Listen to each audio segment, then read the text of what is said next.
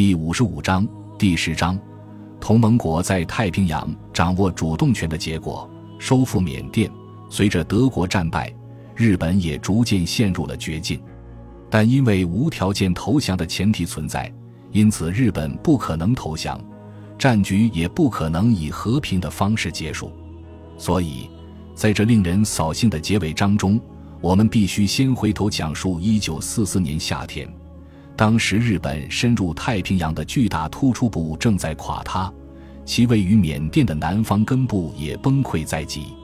由于日军在阿拉干、科西玛和英帕尔连遭失败，再加上史迪威将军攻取了密支那，日军此前一直掌握的主动权已经没有了，主动权自此移交到盟军手里。但即便如此，日军的目标仍然未变：打通与中国的陆上交通线。实现这个目标需要两个条件：第一，征服缅甸北部；第二，征服缅甸南部。因为，正如蒙巴顿将军早已指出的，他认为继续陈兵于缅甸中部，而不建立任何可靠的地面交通线，在军事上殊为不智，预计尤其如此。为了实现这个宏伟的目标，蒙巴顿策划了两个作战计划，一个是从北面进攻，另一个则是从南面。按照第一个作战的方案，第十四集团军在陆军中将威廉·斯利姆爵士指挥下。将从曼尼普尔越过钦敦江，进入设有机场的曼德勒西北方的耶乌瑞堡地区。同时，史迪威将军和卫立煌元帅的部队将从北面和东面向巴莫进军。三路大军同时进击，将使缅甸北部的日军顾此失彼。第二个作战的方案是以空降突击和海上突击相结合，收复仰光地区。然后向北进攻，将日军赶到第十四集团军枪口下，并使其远离泰国的主要交通线。而为了实施第二个作战，需要另外动用六个师，其中还包括一个空降师。此外，还需要从英国抽调大量的登陆舰艇，但这些舰艇只有在德国在一九四四年十月被击败之后才能提供，因此舰艇支援没能实现。于是。蒙巴顿不得不废弃这一部分方案，这也就意味着必须从北面下手来征服缅甸南部。这样一来，蒙巴顿面临的问题就是在第十四集团军移动到瑞宝地区南面之后，如何为其提供补给？这基本上要全靠空运来解决。盟军运输机基地位于阿萨姆，达科他是运输机的实用作战半径是二百五十英里。为这一范围内的瑞宝地区运输完全不成问题，而第十四集团军在向仰光进军的过程中，则需要建立离前线更近的航空基地。要实现这一目标，最好的办法是占领阿恰布岛和兰里岛。因此，盟军决定继续推进阿拉干地区的作战，通过海上登陆夺取这两个岛屿。为了准备这次两栖作战，阿瑟。鲍尔将军奉命收集所有可用的舰船。实际上，这场战役所有的武器都是就地取材，因陋就简。虽然这个计划只有在雨季结束之后才能全面实施，但战场上的行动并未间断。在日军从英帕尔和科西玛撤退后，盟军一直紧追不舍，直到在八月十九日将其赶过印度缅甸边界。然而，由于道路交通条件太差，第十四集团军直到十二月三日才在格里瓦建立起钦敦江对岸的主要桥头堡。另一方面，阿拉干的第十五军也顺着梅雨半岛缓慢地向阿恰布方向推进。十一月，盟军高层发生了大范围的人事变动，史迪威将军回到美国，惠勒中将接替他担任盟军副总司令。苏尔坦中将接管了他的中国驻印度和缅甸部队总指挥一职，魏德迈少将则代替他成为蒋介石的参谋长。除了这些变动之外，曾经在意大利指挥第八集团军的奥利弗·利斯中将被任命为东南亚盟军总司令，所辖部队包括第十一集团军群和苏尔坦的北部战区司令部，共计约二十个师。NCAC。此时下辖五个中国师，一个中美混合旅，以及由费斯汀少将指挥的英国第三十六师。当苏尔坦将军接过指挥权时，他发现自己的先头部队已经到了距离密支那南边很远的地方。此时，第三十六师从莫冈沿铁路南下，于十二月六日在那巴与第十四集团军第四军第十九印度师会合。该地位于伊洛瓦底江畔的杰沙稍偏西北的地方。一九四五年一月二日，第十四集团军占领耶乌，七日占领瑞宝。另一方面，廖耀湘中将指挥的中国第六军在第三十六师左侧推进。在其左侧，则是孙立人中将指挥的中国第一军以及火星特遣队和克钦族应征部队，他们的目标是巴莫。该地在十二月十六日被中国第三十八师占领。与此同时，为立煌元帅的部队也在萨尔温江以西推进，并于一月二十七日与 N.C.A.C. 会师。至此，滇缅公路终于被夺回。第二天。第一支从利多出发的运输车队就在晚丁穿越中缅边境，一路前往重庆。这些作战几乎完全依靠空运补给。到了1945年元旦前后，每星期都有7500吨物资从阿萨姆转运，但是仍然需要更多的运输机投入空运。经同盟国参谋长联席会议批准，向印度增派了飞机，其中100架用于补给部队。四十架用于救济平民。随后，蒙巴顿写道：“我们逐步建立起了前所未有的最大规模空运体系。这不仅仅是辅助性空运补给的问题，因为我们运送给第十四集团军的物资有百分之九十六是靠飞机运输的。在这场战役中，我们为部队空运了六十一万五千吨物资，其中三十四由美国陆军航空兵运输。”十四由皇家空军运输，三十一万五千名增援部队通过空运进入战场，其中英方和美方运输的人数各占一半。十一万名伤病员乘飞机转移，其中三十四由英方运输，十四由美方运输。在我们成绩最突出的一个月，一九四五年三月，我们实际运输了九万四千三百吨物资。在那段时间里。美国空运司令部也在加强他们的驼峰空运。截至七月，他们已经达到了每月运输七万七千五百吨的最高水平。然而，他也指出，我们其实并没有足够数量的飞机用于完成这项任务。反正，在纸面上就是如此。事实上，我们拥有的飞机只有实际需求数的一半左右。但是我们依靠把飞行小时数增加近一倍的应急措施来提高效率，达成目标。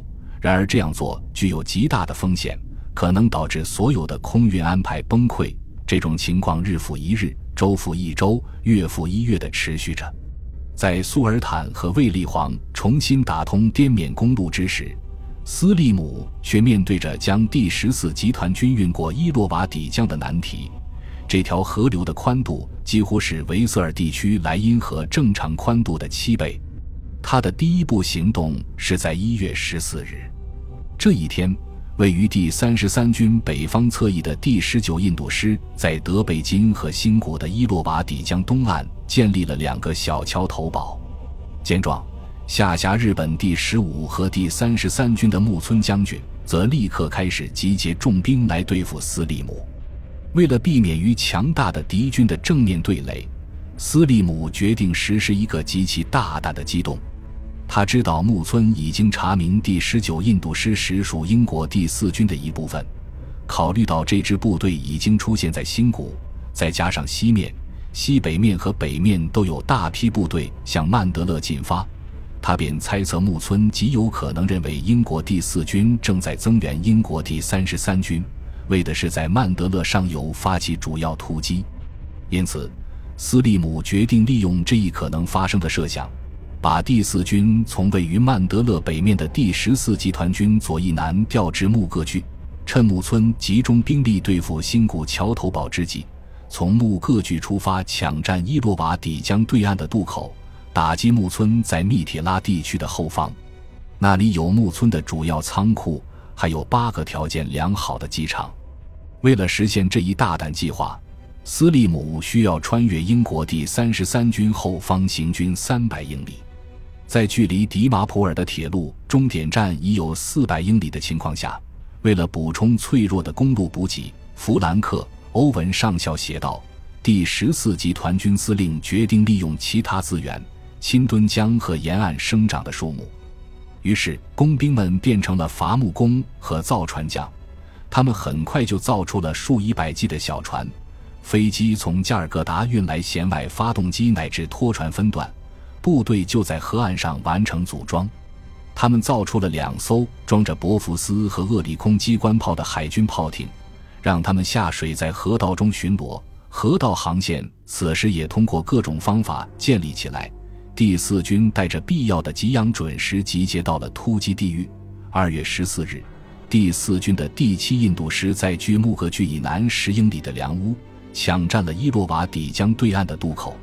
直到此时，木村仍然被蒙在鼓里。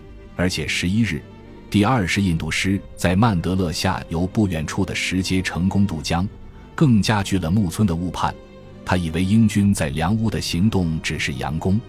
此时万事俱备，可以发起联合作战来打通前往仰光的道路了。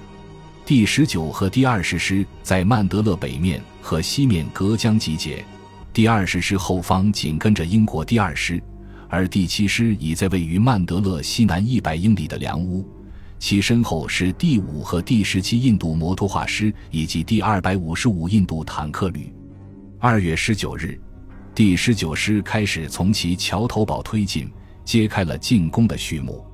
随后发生了两周的激烈战斗。直到三月七日，第十九师才占领俯瞰曼德勒城的曼德勒山。在攻下山头之后，部队立刻攻入城中，突击日军重兵把守的达芙林堡。在第十九师与敌军激战之时，英国第二师和第二师印度师在时皆渡过伊洛瓦底江，从西面缓缓向曼德勒进逼。三月十九日，第二师进入阿瓦。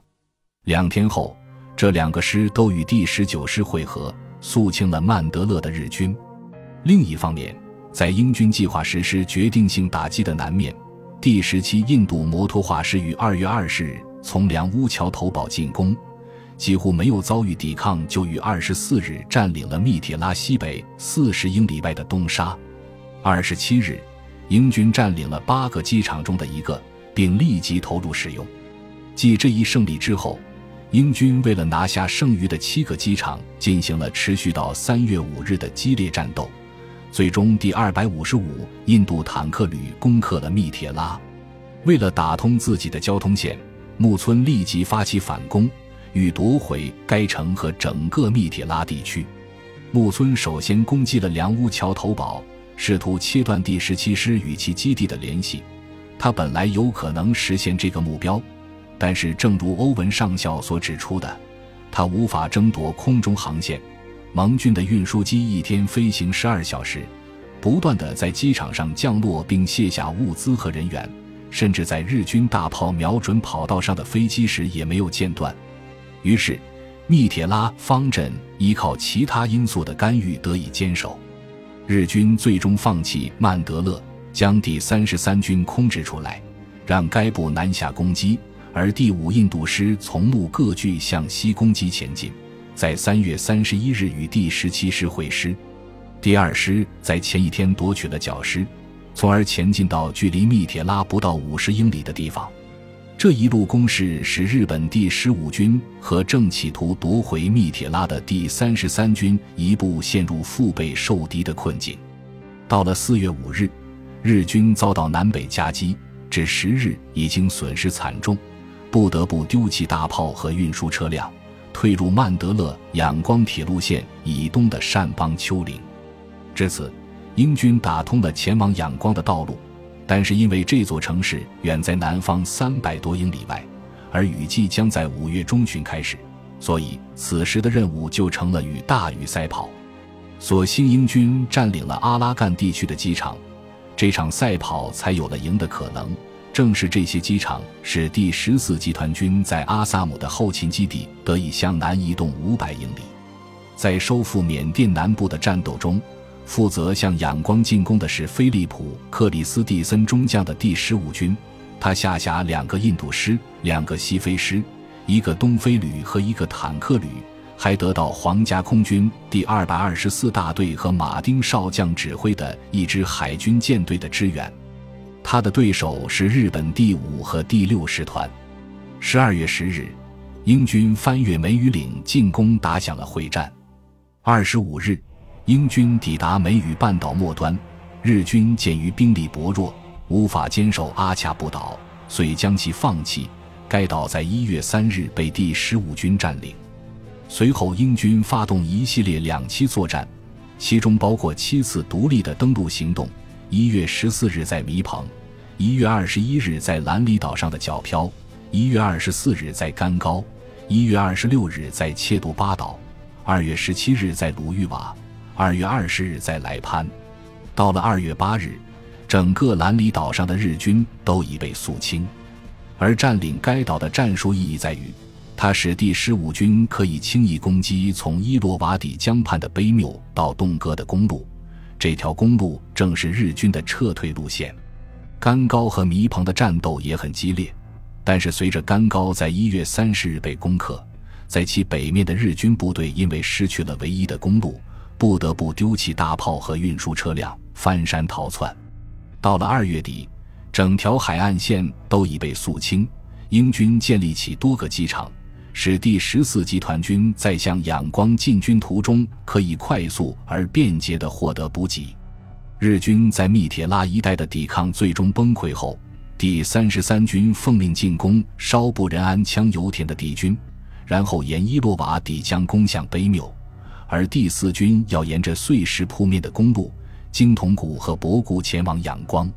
为了让第四军以最高速度推进。军长梅瑟维中将以一个空降旅和两个摩托化旅为基础重组了一个师，并让他的坦克旅打头阵，第五和第十七师跟随在后，一路猛冲猛打，把侧翼的所有小股日军都留给殿后的第十九师解决。部队沿途没有经过多少战斗，于五月一日开进博固，仅耗时十六天就前进了三百英里。另一方面。第三十三军在克服了一些相当猛烈的抵抗之后，于四月十八日占领稍布，二十二日占领仁安羌，然后继续南下，在五月二日到达卑谬。第二天雨季就开始了，比往年提前了十四天左右。但是这并没有延误作战，因为第十五军在当天就占领了仰光。第二十六印度师执行此次任务，该部在阿恰布登船。虽然已经知道日军正从仰光撤退，但素伊洛瓦底江而上的行动还是很冒险，因为自日军占领之后一直没有疏浚过河道，而大象高地附近的河口有强大的炮台和雷区保护。库尔喀伞兵部队在舰队和航空兵掩护下攻克了大象高地，并且发现当地驻兵最多只有三十七人。接着，主要登陆行动发起。而仰光城内的敌军早已开始逃离。五月六日，仰光的港口再度通航。至此，除了还有相当数量的日军分遣队有待清剿之外，英军通过整场战争中最出色的战役之一收复了缅甸。它的出色之处在于，很少有战场同时面临这么多阻碍：炎热、大雨、热带疾病、高山、河流。沼泽和严重缺乏道路的条件，似乎意味着缅甸是世界上能让实力强大、装备精良的强大军队无法生存的少数地区之一。但是在这最后的会战中，盟军动用了五十万人，以相当快的速度从南到北、从东到西，穿越高山峻岭、大江大河和茂密丛林。这样的快速机动是多重因素的作用共同推动的。除了指挥有方和部队训练有素之外，还有空中力量、医疗保障和工程能力的共同作用。对第一个因素，我们已经做了充分的叙述，但另两个因素也同样重要。关于第二个因素，我们惊讶地在资料中看到，在一九四三年，医院每收治一个伤员，就要收治一百二十个因为热带疾病而失去战斗力的人员。到了一九四五年，病号与战斗负伤者的比例已经下降到十一，而在战争的最后六个星期，更是降到了六一。关于第三个因素，为了保证第十四集团军和第十五军持续推进，需要七万两千名工兵和十三万名劳工，主要用于修建道路和机场，维持部队的机动能力。感谢您的收听，本集已经播讲完毕。喜欢请订阅专辑，关注主播主页，更多精彩内容等着你。